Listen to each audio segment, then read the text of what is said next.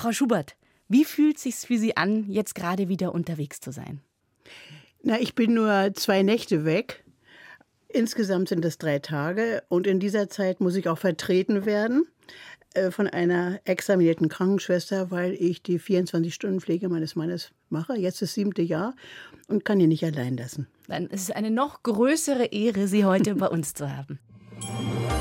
1 zu 1, der Talk auf Bayern 2. Nina Pfeiffer-Sonnenberg im Gespräch mit Helga Schubert, Schriftstellerin und Psychologin. Schriftstellerin und Psychologin, Frau Schubert, wie beeinflussen sich denn die Psychologie und das Schreiben? Man darf beim Schreiben die Psychologin nicht zu nah ranlassen. Man muss ja unbefangen sein. Also es ist ein völlig anderer Zugang zu dem Objekt. Wenn ich Psychologin bin, muss ich versuchen, ganz stark auf den anderen einzugehen, empathisch zu sein und gleichzeitig muss ich professionell immer zu einer Distanz wahren. Und beim Schreiben ist alles umgekehrt. Also da muss ich eine Distanz ähm, aufbauen zu allem Erlebten und gleichzeitig muss ich dauernd die Literatur auf dem Altar bedienen. Ich muss die Gesetze der Literatur beachten. Und äh, wenn ich aber Psychotherapie mache, muss ich dauernd mich so kontrollieren, dass der andere nicht äh, Selbstmord macht, dass er nicht völlig verzweifelt, weil man einfach nicht versteht, was er sagt oder was sie sagt. Das ist unterschiedliche, sind ganz unterschiedlich, aber in beiden Fällen muss man überwach sein. Das ist das Gemeinsame. Und hochkonzentriert, das ja, meinen Sie mit ja, überwach? Das, beides, ja. Ist das ein Talent, was Sie schon immer haben, dieses Überwachsein, das ja. Hochkonzentrieren können? Ja, und das ist auch etwas, was andere Menschen sehr irritiert manchmal. Äh, ich habe auch so ein fotografisches Gedächtnis und das ist anderen, also ich bin von früh an anderen Leuten unheimlich gewesen und habe dann immer versucht, das auch ein bisschen zu verdecken. Ja, also angefangen mit meiner Mutter, die konnte mit mir gar nichts anfangen, weil ich, ich war so anders, als sie mich gewünscht hat. Nun war ich auch kein Junge, also ich war in jeder Beziehung anders. Ich war nicht so ein richtiges hinterpommersches Kind und so ein bisschen nervös und ähm, ängstlich nicht, aber eben dieses Überwache. Da hat sie immer gedacht, das wird dann wohl eine Schizophrenie werden. Dummerweise hat sie mir das auch immer gesagt und das hat mich dann wieder sehr verunsichert. Ist das auch ein Grund, dass Sie äh, Psychologie studiert haben, um ja, selber mit, sich zu verstehen? Ja, ich habe mich eigentlich immer verstanden. Äh, das Problem ist eigentlich, ich hatte immer das Gefühl, ich muss etwas dafür tun, dass mich andere Leute nicht als Außenseiterin empfinden. Also zum Beispiel in der Schule ich musste in sieben verschiedene Schulen gehen, weil meine Mutter öfter mal die Arbeitsstelle wechselte. Eine sehr qualifizierte Frau, aber sie ist nicht in die SED eingetreten. Und dann hat sie immer Bibliotheken aufgebaut und dann haben sie ihr gesagt, also Frau Krüger, Sie können jetzt die auch leiten, aber wir müssen in die SED eintreten. Dann ist sie nicht eingetreten und dann ist sie nach Hause gekommen und hat gesagt, Herr Gerlein, ich muss mir eine neue Stelle suchen, ich muss in eine neue Schule. Dadurch war ich in sieben verschiedenen Schulen. Und weil ich aber sehr gut sein musste, das wollte meine Mutter wieder, und sie wollte äh, mir zeigen, dass ich kein perfektes Kind bin und und hat mich immer ausgeschimpft, wenn ich eine 2 hatte. Darum habe ich mir immer so eine Mühe gegeben. So. Und dann habe ich festgestellt, man ist am allermeisten gelitten unter den Menschen, wenn man ihnen nicht fremd ist und wenn man ihnen irgendwie hilft. Und dann habe ich angefangen, weil ich immer sehr schnell begriff, Nachhilfestunden zu geben in Mathe, in Chemie, in Russisch für meine Mitschüler. Ich habe die immer abschreiben lassen. Bis zum Abitur haben die sich noch selber Fehler reinmachen müssen. Ich habe eine Mathematik-Spezialbegabung, da haben sie sich Fehler reinmachen müssen, damit es nicht auffällt und sie nur alle eine Eins haben. Also ich hatte meine liebe Mühe, mein ganzes Leben damit, mich nicht herauszuheben von anderen. Und wenn ich was verstanden hatte und jetzt den Leuten es zum dritten Mal erklärt wurde und die das immer noch nicht begriffen, habe ich züchtig auf die Erde geguckt und damit die nicht denken, ich bin hochmütig. Wann haben Sie denn gemerkt, dass Sie schreiben können und das auch unbedingt wollen? Also als Kind, als Schülerin wurden meine Aufsätze schon an die Wandtafel äh, gemacht. Und ich habe in Deutsch auch immer eine Eins gehabt, auch überlegt, ob ich vielleicht Germanistik studiere. Und äh, dann habe ich angefangen, äh, so mit 20 die erste Erzählung zu schreiben und habe gemerkt, dass mir das unglaublich hilft. Ich habe aber vor dem Schreiben sehr, sehr, sehr viel gelesen. Mhm. Meine Mutter ist Bibliothekarin Die hatte dann auch so Bücher gesammelt in der Pirkhammer Gesellschaft, war sie Mitglied. Also es war alles da von der klassischen Literatur und Märchen, was man sich überhaupt vorstellen kann. Ich habe sehr früh lesen und schreiben gekonnt. Ich konnte lesen und schreiben, bin mit sechs eingeschult worden. Und dann war ich darum auch mit 16 schon in der Abi-Klasse. Zum ähm, Thema nicht auffallen, ne? da sind Sie natürlich immer sehr hochbegabt aufgefallen. ja, aber das ist nicht so einfach. Ich habe mich auch mal darüber ein bisschen belesen. Man muss wirklich aufpassen, dass die anderen Menschen einen nicht bekämpfen und sagen, sie gibt an oder so. Das mhm. habe ich immer versucht, dass nicht ein anderer merkt. Also ich habe den senke öfter mal den Blick, obwohl ich so gerne Augenkontakt habe, senke ich öfter den Blick, wenn der andere was nicht verstanden hat, damit ihm das nicht peinlich ist und ja. Jetzt haben Sie mit 20 angefangen zu schreiben, aber vorher, ich hatte das vorhin äh, schon erzählt, Sie sind in Berlin geboren, Sie sind mit Ihrer Mutter geflohen, als Sie noch ein kleines Kind waren, dann wieder zurück nach Berlin. Sie sagten selber, sieben Schulen haben Sie besucht. Was bedeutet denn Zuhause oder Heimat für Sie?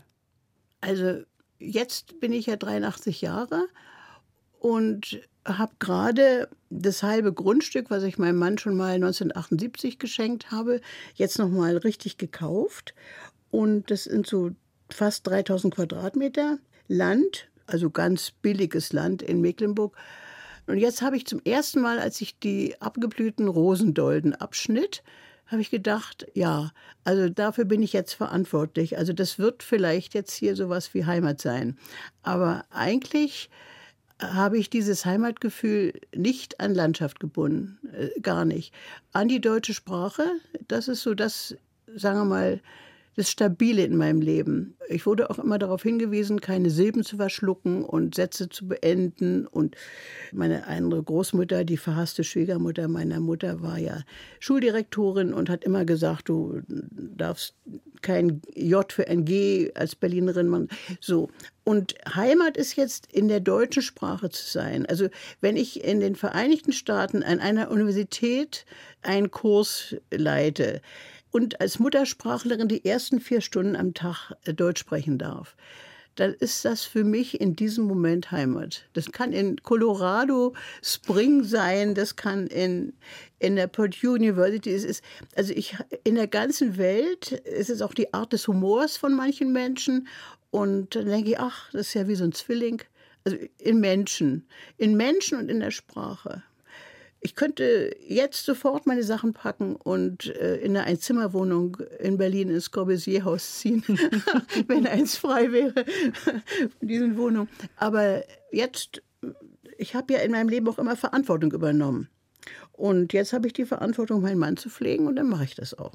Und da ist es ist in Mecklenburg ein winziges Dorf und es hat keinen Konsum und keinen Bus und wir haben auch kein Auto mehr. Also wir leben in großer Einsamkeit und ich liebe aber in einem Eiscafé in München zu sitzen.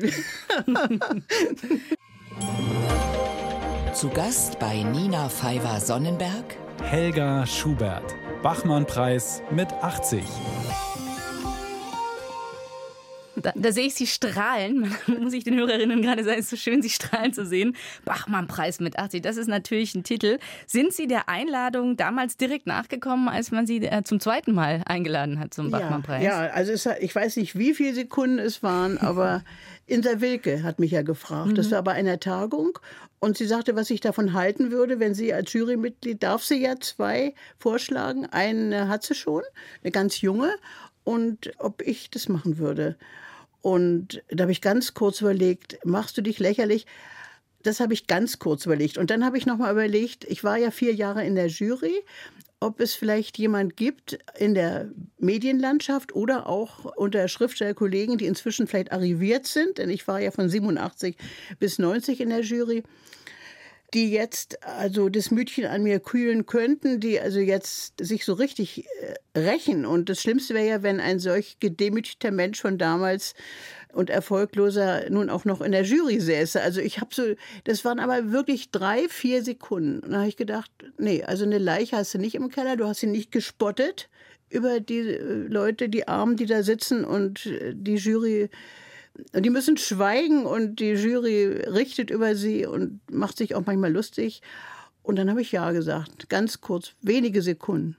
Hatten Sie da schon eine Ahnung oder sofort eine Ahnung, welchen Text Sie denn lesen wollen? Stand der Text schon? War der schon fertig? Nein, ich hatte ja sehr viele Texte, die unveröffentlicht waren. Und ich schreibe aber sehr kurze Texte. Und ich wusste ja von der Juryarbeit, das muss ein 25 Minuten langer zusammenhängender Text sein. Und diesen zusammenhängenden Text habe ich aber erst zusammengesetzt in einer mhm. Nacht aus denen, die schon da waren. Ich habe nicht allzu viel neu geschrieben. Es ging dann ganz schnell. Und ich habe ihr das geschickt und äh, sie war damit auch einverstanden. Ein weiterer Kracher, muss man ja fast sagen, ist nicht nur, dass Sie den Bachmann-Preis jetzt mit 80 bekommen haben. Sie hätten ihn schon viel früher bekommen können, weil Sie wurden ja schon mal eingeladen, 1980, ja. und Sie durften nicht aus der DDR ausreisen. Ja, es ging ja gar nicht mal so sehr um die Ausreise, denn manche Schriftsteller durften ja schon. Und die DDR wollte ja auch angeben mit ihren schreibenden Frauen. Das Problem war in diesem Fall der Juryvorsitzende, Herr Marcel Reich-Ranitzky. Das ist mir dann auch gesagt worden. Ja, wollen Sie denn vor dem vortanzen? Äh, der will doch die Chimäre der deutschen Literatur, will, äh, will er verteidigen. Und es gibt eben keine deutsche Literatur.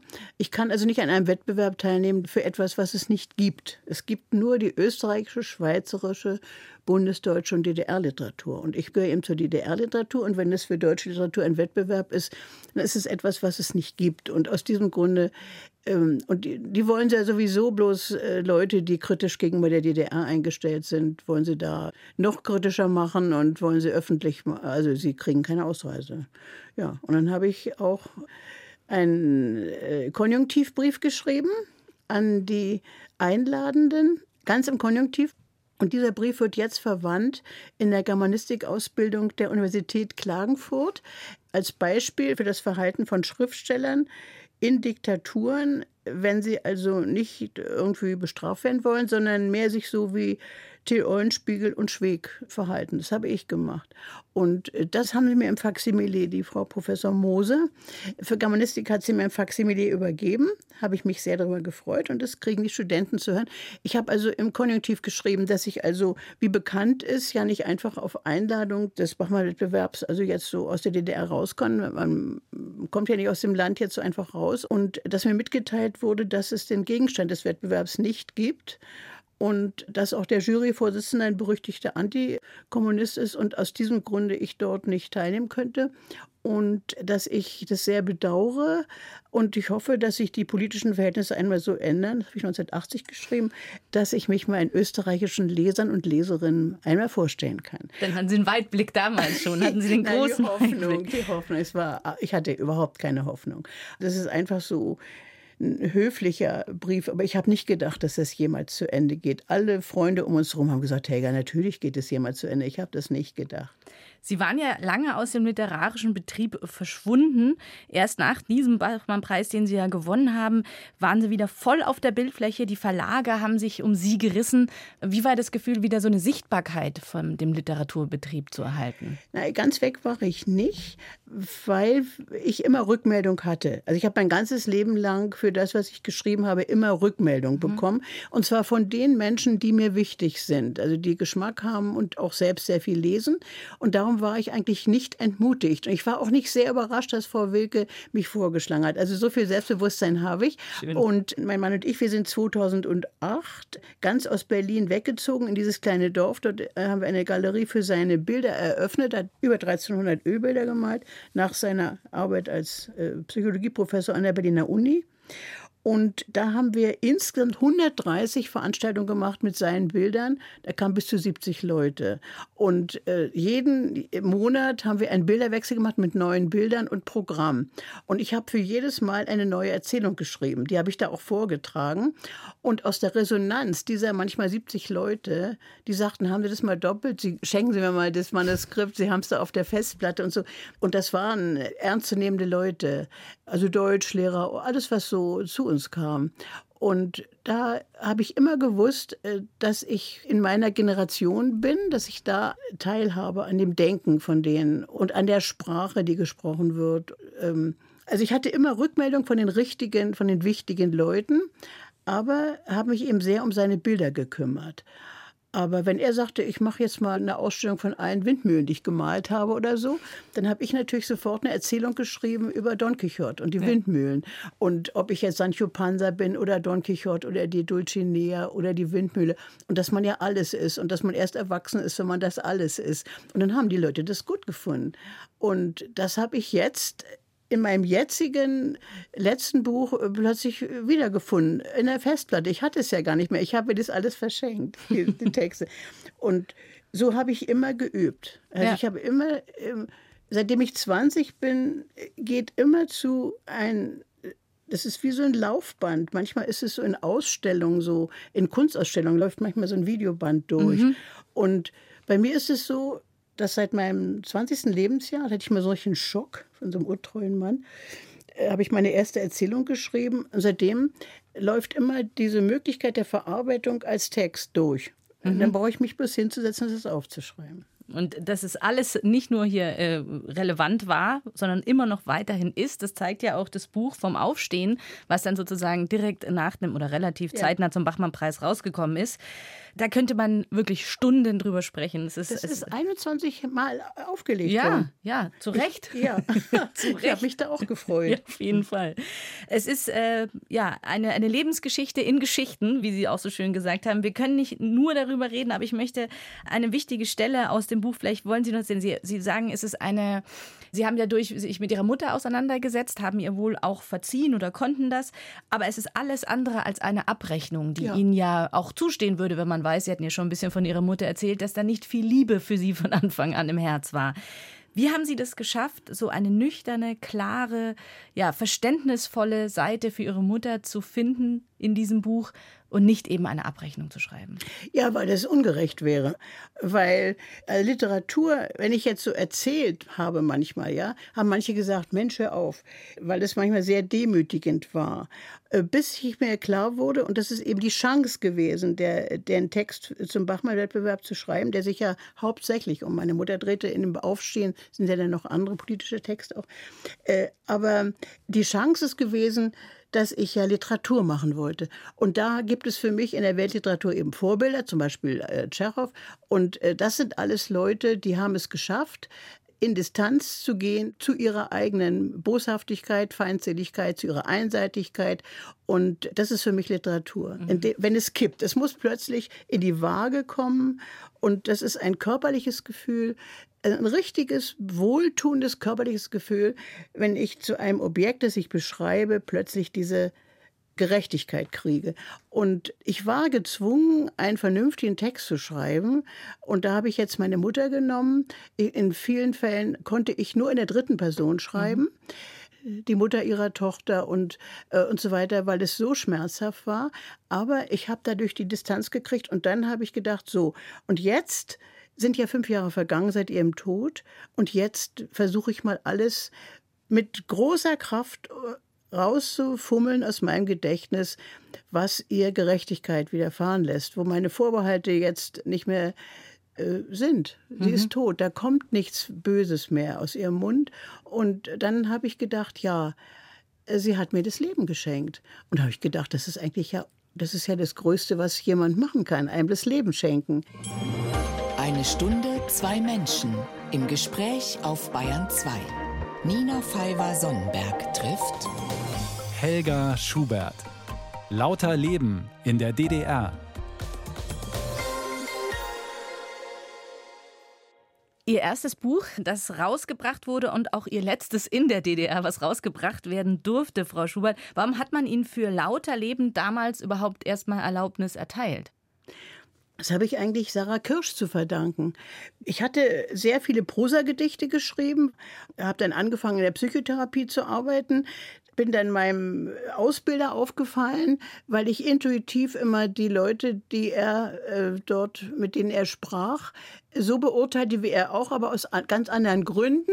Und dann hat er mich immer gefragt, äh, wie kommen Sie jetzt darauf und so. Und dann hat er, da war ich Anfang 20, hat er zu mir gesagt, ja, äh, Ihr Zugriff ist eigentlich nicht analytisch, Ihr Zugriff ist völlig intuitiv. Sie sind eine Künstlerin. Und haben Sie denn schon was geschrieben? Und dann habe ich ihm gezeigt, es waren so 100 Gedichte ungefähr. Und dann sagt er, ja, Sie brauchen aber eine Öffentlichkeit. Schriftsteller brauchen diese Rückmeldung von anderen, von Ihrer Generation oder von anderen. Sie müssen unbedingt versuchen, das zu veröffentlichen. Und dann habe ich aber jahrelang gewartet und bin dann aufgrund einer Zeitungsmeldung zu einem Zirkel von Sarah Kirsch gekommen. Es hieß aber, dass sie eine Lesung macht. Aber es war ein Zirkel für Schreibende, Studenten und Arbeiter. Sie hat alle weggeschickt. Aber als ich gesagt habe, ich schreibe auch, hat sie mich gelassen. Und dann habe ich beim ersten Wiedertreffen dort dieser Gruppe, das waren vielleicht acht, ähm, habe ich dann was gelesen und hat sie mich abends angerufen und hat gesagt, alles verlorene Zeit, das muss veröffentlicht werden. Und dann hat sie die Sachen zum Verlag gebracht, das Nachwort geschrieben. Es waren 31 Erzählungen und das hat sehr, sehr großen Erfolg gehabt. Das hatte fünf Auflagen in kürzester Zeit und dann haben sich so experimentelle Theater an mich gewandt habe ich für experimentelle Theater auch geschrieben, Hörspiele geschrieben und äh, ein Fernsehspiel geschrieben für die Filmhochschule. Also ich wurde dann so ein bisschen äh, empfohlen. Und das Schönste, was für mich, für meine weitere Entwicklung eben unheimlich wichtig war, äh, ich wurde den Hochschulferienkursen empfohlen. Und die Hochschulferienkurse der DDR-Universitäten hatten die Auflage, die Wiesen reinzubringen und mussten also die ausländischen, westdeutschen und westeuropäischen, amerikanischen, japanischen Übersetzer und Professoren locken äh, durch Schriftsteller, die sie interessieren könnten. Da wurde ich von Anfang an in diese Hochschulferienkurse eingeladen wegen der kurzen Texte, weil es um Frauen ging und weil es Alltagssprache war, montiert. Und das hatte zur Folge, dass ich schon vor den 80er Jahren von ausländischen Universitäten eingeladen wurde. Da bekam ich aber keine Ausreise. Aber für den Schriftstellerverband, dessen Mitglied ich ja war, war klar, also man könnte mich jetzt nicht einfach so schlecht behandeln, so, ja. Ich sollte da immer irgendwie von mir aus Nein sagen zur Einladung oder so, weil das dann bekannt würde. Und sie wollten doch dastehen als Kulturland. Also ich kam durch das Schreiben nicht in einen Konflikt, sondern mir wurde diese Absurdität so ganz klar, in der ich war. Und die habe ich auch ausgespielt. Also ich habe dann ähm, zum Beispiel einen Film geschrieben, der jetzt noch gezeigt wird. Das ist Die Beunruhigung. Äh, da las ich in der Zeitung, dass dieser Film zur Biennale in Venedig läuft. Und ich, mir ist es gar nicht mitgeteilt worden. Da habe ich dann angerufen im Filmministerium und haben die gesagt, na, sie haben noch gar keinen Pass. Es war die Wahrheit, ja. Und äh, ich habe den aber bekommen. Ich habe dann gesagt, ich werde dafür sorgen, dass der Film nicht gezeigt werden kann, weil die Autorin da nicht hin darf und so. Das heißt, der Erfolg hat sie praktisch dazu gebracht, selbstbewusst gemacht. Selbstbewusst auf der einen Seite, aber auf der anderen Seite durften sie ja dann nicht mehr veröffentlichen in der DDR. Ne? Das zweite Buch ist dann äh, in der Bundesrepublik zuerst erschienen und dann ging das wieder los. Dann habe ich dafür den äh, Fallada-Preis erhalten für das beste Buch mit politisch-sozialem Engagement und habe ihn angenommen am Telefon. Ich sage, ich freue mich darüber. Neumünster, Fallada-Preis. Und dann wollte ich dafür die Ausreise haben, nachdem das schon mit dem Bachmann nicht geklappt hatte, mit äh, Venedig noch nicht raus. Und dann haben die gesagt, da können Sie nicht hin. Das schadet der Kulturpolitik der DDR, wenn Sie den Preis annehmen, weil dann wird das Augenmerk auf dieses, die Argumentation. Im im Ministerium für Kultur hat mir ein Mitarbeiter gesagt, er hat jetzt Magenschmerzen und er muss mir jetzt mal sagen, äh, wie die Argumentation des Politbüros, also Abteilung Kultur ist. Wenn sie den Preis annimmt, kann sie gleich im Westen bleiben. Wenn sie den Preis annimmt, ist sie nämlich jemand, der der Kulturpolitik der DDR schadet, weil die gutwilligen Linken im Westen denken, was, das Buch kann im Osten nicht erscheinen, dann gibt es ja wohl eine Zensur. Mhm. Und das darf natürlich im Westen keiner denken. Und aus diesem Grunde den Preis ohne Medienrummel äh, irgendwie ablehnen und könnte in ein paar Jahren eventuell dann doch dieses Buch unter Weglassung einiger, wo wir keine Druckgenehmigung geben, erscheinen. Und dann ist dieses Buch unter einem anderen Titel mit mehreren Erzählungen ohne Druckgenehmigung erschienen als Blickwinkel. Und dafür habe ich dann den Heinrich-Mann-Preis der Akademie der Künste erhalten. 1986. Es ist, es ist so. Nicht, man, man glaubt es nicht, aber, ja, aber allein die so Argumentation. Ich, ich glaube es Ihnen absolut, aber ja. man will es fast nicht glauben. Sie wurden ja sogar auch bespitzelt. Ganz viele Jahre sind als feindlich negativ. Ja, feindlich das ist ein negativ. irrsinniges Wortspiel, feindlich ich bin negativ. So ein, so ein äh, ich muss so viel lachen und finde so vieles so absurd. Und was ich nur auf jeden Fall nicht bin, ich bin überhaupt nicht feindlich. Ja? Ich bin eher ein bisschen gutgläubig oder bereit, auch mal nicht so nachtragend zu sein oder so. Aber ich bin auch eine evangelische Christin. Also ich, das ist äh, ja schon im Wort äh, ist es ja, ist ja immanent, dass man versucht, versöhnend zu sein. Und, und so. Also ich bin feindlich, ja, ich bin feindlich negativ, ist gegen mich eine Personenkontrolle und ein operativer Vorgang Selbstverlach, weil ich mit anderen Kollegen zusammen, Stefan Heim und Joachim Walter und Schlesinger, Günter de Bruyne, haben wir versucht, eine Berlin-Anthologie zu machen, ohne dass wir einen Verlag sofort hatten. Wir wollten, haben es also selbst vervielfältigt. Da haben sie gedacht, das ist jetzt Samostat wie in Moskau und äh, Warschau und Prag. Und wir wollten einfach nur selber bestimmen, wer in unserer Anthologie ist. Und was jeder Mensch heutzutage macht, ja, und dann ist es fertig und gibt man es einem Verlag. So. Wollten wir auch machen. Und da wurde ein Theater, ja, wurde man hinbestellt zum Verlag. Das müssen sie rückgängig machen. Denn steht in meiner Stadtsicherheitsakte, sie ist nicht bereit, den Text da rauszunehmen, weil sie es für eine gute Sache hält. Ich bin also unbelehrbar und sowas alles. Ja. Nichts, was man über sich hören will, wenn man sich auch nicht selbst so empfindet. Ja, ne? ja, aber ich, es hat mich eigentlich nicht kaputt gemacht, mhm. weil ich gleichzeitig, ich habe ja immer in der Klinik gearbeitet und ich war finanziell nicht abhängig von den Veröffentlichungen und ich war ja Mitglied des Schriftstellerverbandes.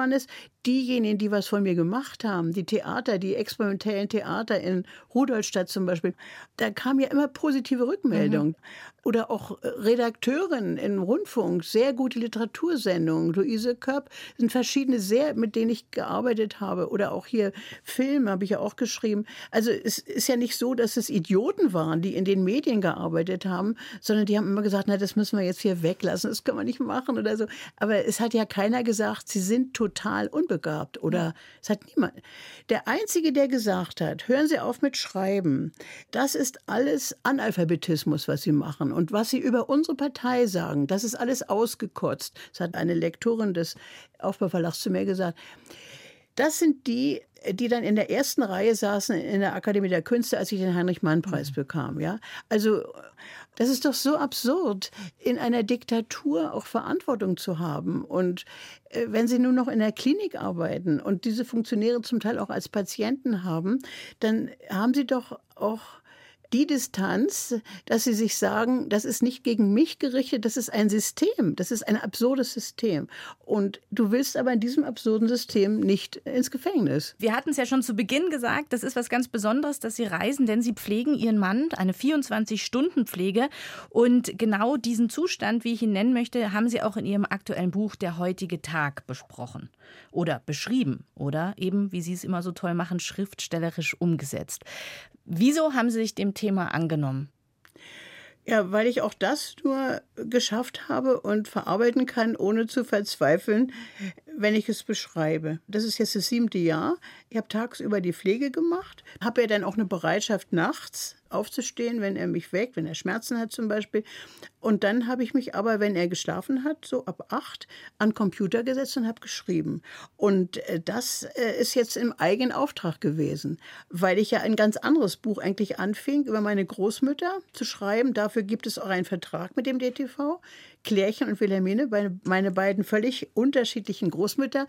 Ich finde, das, das habe ich richtig schon angefangen. Es war, also es ist ein Vertrag stand dafür. Und dann habe ich mit dem anderen. Ich habe gedacht, ich muss das jetzt mit dieser Pflegesituation, die Pflege zu Hause, ihn nicht in ein Heim geben und einen, den man lebt, so lange, Jahrzehnte, ja, seit 60 Jahren, wie er langsam einem entschwindet, wie er einen auch nicht wiedererkennt und wie alles, was die Brücke gewesen ist, äh, langsam kaputt geht und wie dieser Mensch immer noch liebenswert ist. Das will ich alles beschreiben. Das habe ich praktisch im eigenen Auftrag gemacht, habe aber der sehr netten Lektorin äh, vom Verlag, äh, Maria Ebner, gesagt, also ich will nur sagen, ich schreibe jetzt an was anderem. Und Sie können einfach nur den Titel, ich hatte ja schon Vorschuss für die Großmütter, Sie können einfach den Titel im Vertrag ändern, ich schreibe ein anderes Buch. Und da hat der Verlag gesagt, nein, Sie schreiben das jetzt mit einem neuen Vertrag und das andere schreiben Sie auch. Sehr gut. Dann sind Sie schon ein bisschen abgesichert. Das ist ja schön zu wissen. Sie haben ja, Ihr Mann war schon auf der Palliativstation. Da darf man ja zwei Wochen bleiben und dann hätte er ins Hospiz gehen können. Sie haben sich zusammen dagegen entschieden. Jetzt lebt er schon sehr, sehr lange mit Ihnen. Was hat Ihnen die Kraft gegeben, zu sagen, du bleibst jetzt bei mir? Du gehst nicht ins Hospiz? Ja, das ist ein Geschenk, das er lebt. Das ist eigentlich ein Geschenk, das ich jeden Tag bekomme. Ich habe den sehr gerne. Und er hat zu mir gesagt, wenn es dir mal so schlecht geht, also da hat er an Schläuchen gehangen, Blasenkatheter und Sauerstoff. Wenn es dir mal so schlecht geht in zehn Jahren, mache ich das auch bei dir.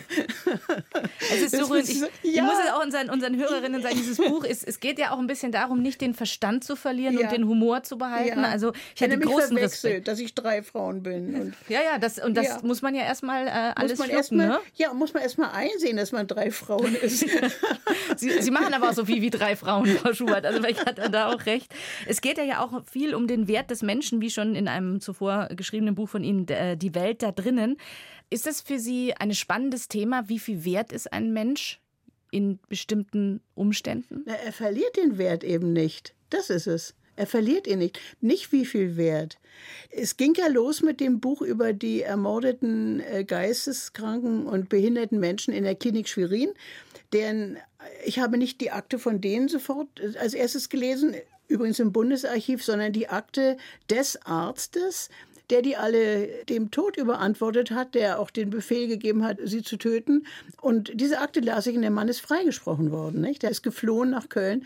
Äh, mit der Begründung ist er freigesprochen worden, dass er statt der 200 Kinder, die er töten sollte, ja nur 100 getötet hat. Und zwar nur die, die unter der Tierstufe standen. Und das war so ein Urteil von ungefähr 50, 1950. Und dann ist der Staatsanwalt in Berufung gegangen und dann ist dieser Mann dann auch irgendwo hin in Richtung Lateinamerika verschwunden. Also auf jeden Fall waren die Pfleger, die er angewiesen hat zu töten, waren nun wieder zum Tode verurteilt worden im Osten. Und das entsprach ja genau dem Klischee. Im Osten werden sie verurteilt und im Westen äh, kriegen sie gar nichts. Und dann habe ich mir das eben ganz genau angeguckt und da habe ich als erstes etwas ganz Überraschendes und Erschreckendes festgestellt. Ich habe nämlich die Akten gelesen von den ermordeten Patienten und diejenigen, die ihre Angehörigen in Schutz nahmen und nach Hause nahmen und so weiter, zum Beispiel der Gauleiter der Nationalsozialistischen Partei in Mecklenburg hatte ein behindertes Kind und dieser Arzt, der so viele Kinder hat ermorden lassen, der hat dieses Kind bei dem zu Hause behandelt, also nicht getötet. Also es ging sehr stark auch um Angehörige in einer verbrecherischen Diktatur, in der Leute sagen konnten, dieses Leben ist nichts wert, das werden wir jetzt vergasen und verbrennen, ja. Und dass es vielschichtiger ist, als zu sagen, das sind jetzt Mörderärzte gewesen. Es ging darum, auch in einer solchen, äh, ich wollte eigentlich zeigen, dass die Diktatur die Täterin ist. Die Diktatur ist, das habe ich bei den Judasfrauen in dem Buch auch gemacht, das sind ganz normale Menschen zu Tätern geworden, nur weil es eben keine Gewaltenteilung gibt, nur weil es keine im Parlament beschlossenen Gesetze gibt, weil die Presse nicht darüber berichtet hat und weil es keine Anzeigen aufgenommen werden durften. Also, dass die offene Gesellschaft jemand schützt, Täter zu werden und auch Opfer. So im Idealfall. Und das muss man immer aufhalten, diese offene Gesellschaft. Und darum habe ich das gegen die Diktatur geschrieben, sodass ich also bei dem Lebenswert, also überhaupt darüber nachzudenken, ist dieses Leben lebenswert, ja, das habe ich den Ursprung ja gesehen und in seiner kriminellen Ausweitung in der NS-Zeit. Aber wenn mir jetzt jemand sagt, ja, zu mir, wenn ich meinen Mann durchs Dorf schiebe, können Sie ihm nicht ein paar Morphiumtropfen mehr geben, das ist doch kein Leben mehr, dann sehe ich darin die Religion Relikte des damaligen Denkens. Und, und Sie, auch eine Gefahr, so zu denken. Und Sie haben sich ja auch selbst entschlossen, das zu tun, also ja. gegen diese Diktatur von gib ihm doch Morphium und lass ihn liegen. Oder man hat ihn ja so geraten, lebenswichtige Medikamente abzusetzen, damit es vielleicht schneller das ist ja geht. lebensverlängernd. Genau, das ist ja das ist irrsinnig krass, ja. wenn man das hört. Aber Sie haben mal gesagt, im Grunde geht es ums Ja sagen und sich nicht als Opfer fühlen. Ja, und das finde ich was ganz Starkes. Ja dass sie eben nicht, sie, das Opfer, sie nee. sind die arme Frau, die ihren Mann pflegen muss. So nee. empfinden sie sich ja Nein, gar nicht. Gar nicht. Nee. Das nee, und man kann es ja auch machen. Also ich habe festgestellt, dass unheimlich viel zurückkommt. Also ich bin ja nur so an Politik interessiert und an Leben, also an den Varianten des Lebens, auch des absurden Lebens und so. Mein Mann ist Jahrgang 1927. Jetzt erzählt er mir manchmal so Lieder aus der Hitlerzeit, die diesen ganzen Irrsinn der damaligen Ideologie auch so zeigen. Also unsere Fahne ist mehr als der Tod, ja. Oder er kann die dann auch noch singen und er weiß noch die Situation, in denen sie das mhm. äh, gemacht haben. Und da tut sich eine Welt auf der Vorfoliendiktatur. Und ich verstehe auch die Verführbarkeit durch so ein, wenn man nicht nachdenkt, ja, über so einen Blödsinn, so einen Blödsinn zu singen und ja, und das wäre ja alles nicht. Wenn er da so mit seinem Melperon oder irgendwelchen Sachen auf so einem langen Flur sitzen würde, satt, sauber, und auf die Erde starren, so ist es ja in den Heimen, dann würde das ja alles nicht da sein. Das ist ein Geschenk. Das ist wunderschön. Frau Schubert, Psychologin und Schriftstellerin. Großes Buch vom Aufstehen und ganz viele andere große Bücher haben Sie geschrieben. Ihr letztes der heutige Tag und das haben Sie parallel zu einem Werk über den Autoren Tschechow geschrieben. Ja, da habe ich dann ganze Textpassagen links und rechts habe ich die am selben Tag habe ich in, an beiden Büchern geschrieben und das war meine Rettung, weil dauernd immer zu der Tschechow äh, in der Ecke stand mit seiner runden Brille und da kriegte ich immer so das war wie so ein Über-Ich. Ja, der äh, sagte, es kommt jetzt gar nicht auf den Inhalt an, es kommt auf die Darstellung an und es muss ja kein Happy End sein. Und äh, also alles, was ich ja theoretisch schon immer weiß über Literatur, aber das wurde mir durch die Lektüre von dem und dass ich das nun auch noch immer in ein Buch bringen musste und warum es ein Vorbild ist, das hat mir überhaupt ermöglicht, dieses Buch vom heutigen Tag zu schreiben. Und es sind manchmal 20 Seiten hin und her gewandert zwischen den beiden Büchern. Sie leben ja in Mecklenburg-Vorpommern mit Ihrem Mann, den Sie ja gerade pflegen. Aber warum sind Sie denn überhaupt im Osten geblieben? ja, ja, ich hatte immer die Sehnsucht, also ich hatte auch Lehraufträge in den Vereinigten Staaten schon in den 80er Jahren und habe Studenten gern, ich konnte das auch. Aber also ich bin äh, total interessiert, wie es im Leben zum Beispiel mit meinem Sohn weitergeht und dessen Kindern. Mein Sohn ist jetzt 63.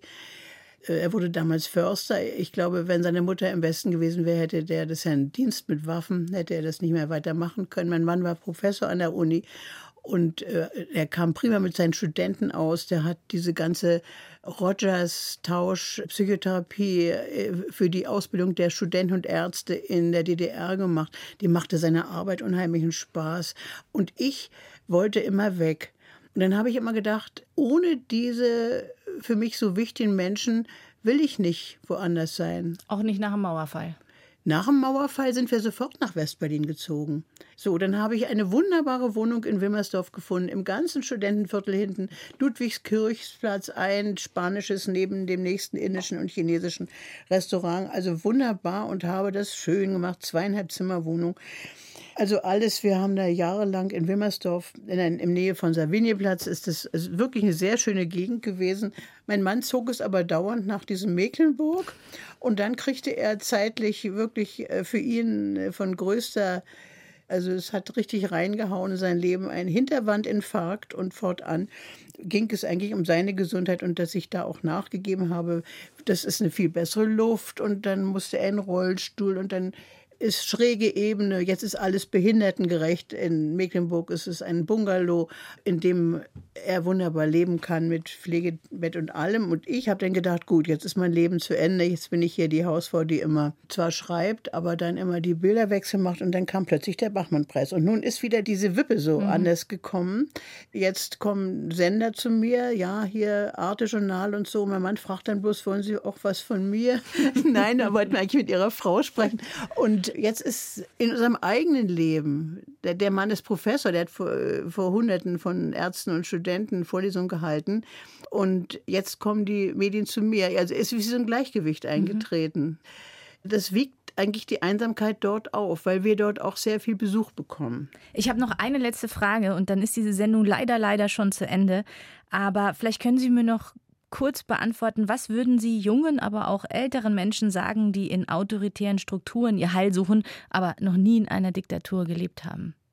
Ja, das kann man eigentlich, glaube ich, nicht erklären, weil die sehen nur das Positive an den. Ich glaube, dass diese Menschen, also auch zum Teil rechtsradikal wählende Menschen, dass die, sie sehen etwas Positives in einer Diktatur, in dem Führerprinzip. Einer sagt, wie es richtig ist. Und vor allen Dingen, da ist jetzt Sicherheit, da ist Ordnung, da sind die Grenzen bewacht und so. Sie sehen aber nicht die vollkommene Beschneidung ihrer Freiheitsrechte, die sie dann eben auch hätten, weil ja das genau das ist, wodurch das andere nur möglich ist. Und wenn ich jetzt sage, strengere Gesetze fordere ich und die Migranten sollen jetzt also in Zäune rein und so weiter, dann habe ich ja genau das, was mich dann auch später selbst betreffen wird. Es wird eine stärkere persönliche äh, Überwachung, Kontrolle sein. Es wird, es ist eine Richtung des zum Polizeistaat hin. Und also ich würde Ihnen sagen, ich kann Ihnen ja nicht sagen, ich wünsche Ihnen, dass Sie mal in einer Diktatur leben. Das kann ich Ihnen nicht sagen. Denn wenn Sie nach China oder auch nach Russland gehen würden als Touristen oder nach dem Iran, dann hätten Sie ja genau diese Einschränkung der Freiheitsrechte nicht.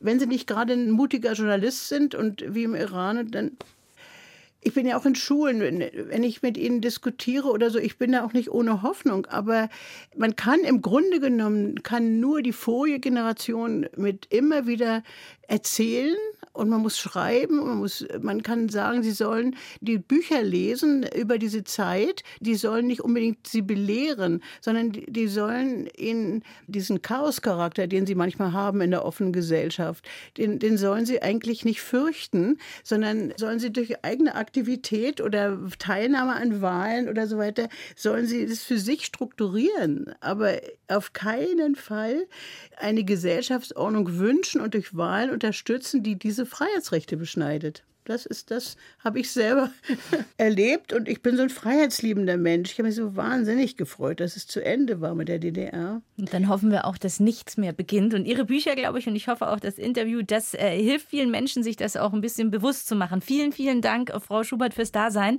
Dieses und weitere spannende biografische Gespräche finden Sie in der ARD Audiothek. Und hier noch ein weiterer Podcast-Tipp von mir. Die Radioreisen entführen Sie in fremde Städte, fremde Länder, fremde Kulturen. Unsere Reporterinnen lassen Sie eintauchen in die Unterwasserwelt Grönlands, in den Regenwald von Sri Lanka, in die Kaffeehäuser Wiens und in heimische Seen in der ARD-Audiothek und überall da, wo es Podcasts gibt. Sehen Sie, Frau Schubert, am Schluss noch was über Reisefreiheit und Reisen. Danke fürs Dasein. Ja, gerne. Dankeschön.